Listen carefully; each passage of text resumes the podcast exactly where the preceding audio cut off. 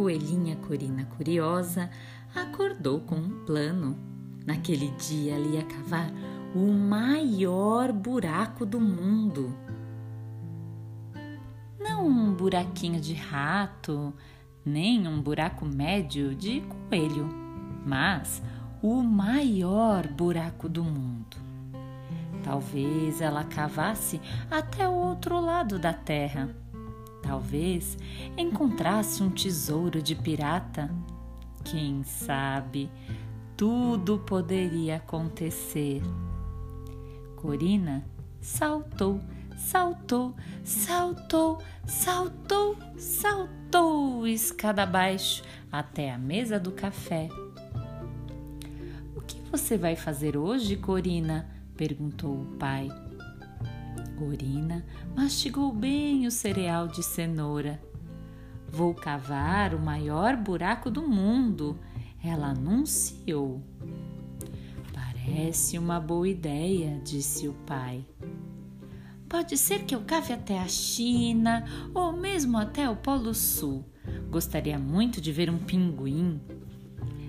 É melhor levar um casaco, faz muito frio no Polo Sul, disse seu pai. Vai voltar para o almoço?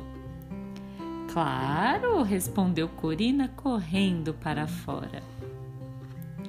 Corina procurou um lugar perfeito para cavar o maior buraco do mundo.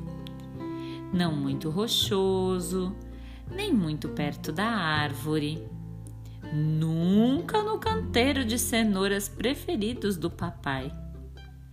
Aham, pensou Corina, bem aqui no meio do gramado, com certeza. Ela começou a cavar. Pode parar? O que você pensa que está fazendo? perguntou a minhoca. Estou cavando o maior buraco do mundo, senhora. Aqui é meu jardim. Você não pode cavar um buraco aqui, sua coelha, disse a minhoca. Corina ficou vermelha.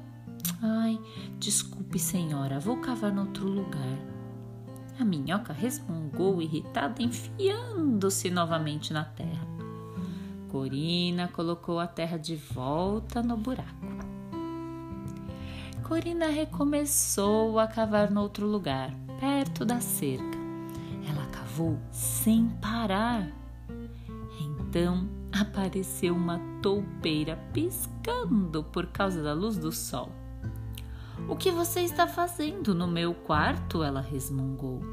Estou cavando o maior buraco do mundo, respondeu Corina. E por que isso? perguntou a toupeira. Eu quero ir ao Polo Sul para ver um pinguim ou dois. Escute, eu cavo buracos o tempo todo, pequenos, grandes.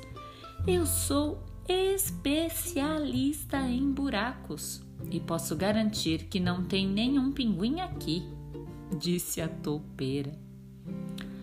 Isso é porque ela não cavou o maior buraco do mundo, pensou Corina. E você me acordou, agora estou de mau humor, reclamou a toupeira. Ah, sinto muito, vou cavar no outro lugar, disse Corina. Pinguins. E depois?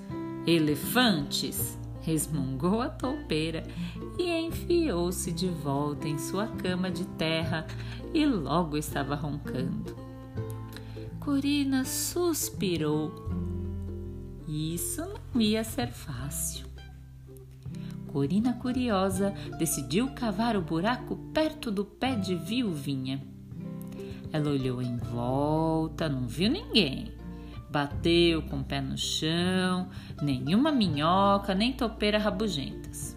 Então, ela cavou, cavou sem parar. Em pouco tempo, só dava para ver as pontas de suas orelhas. Este vai ser o maior e mais lindo buraco do mundo. Vão fazer fila para admirá-lo, pensou Corina. Então ela cavou mais depressa. Ah, talvez eu ache ouro, talvez eu ache. Um osso de dinossauro? Ela examinou o osso que ela encontrou. Corina estava eufórica, ela iria ficar famosa. Aposto que é o osso do dedão de um tricerátope, ela falou, toda empolgada.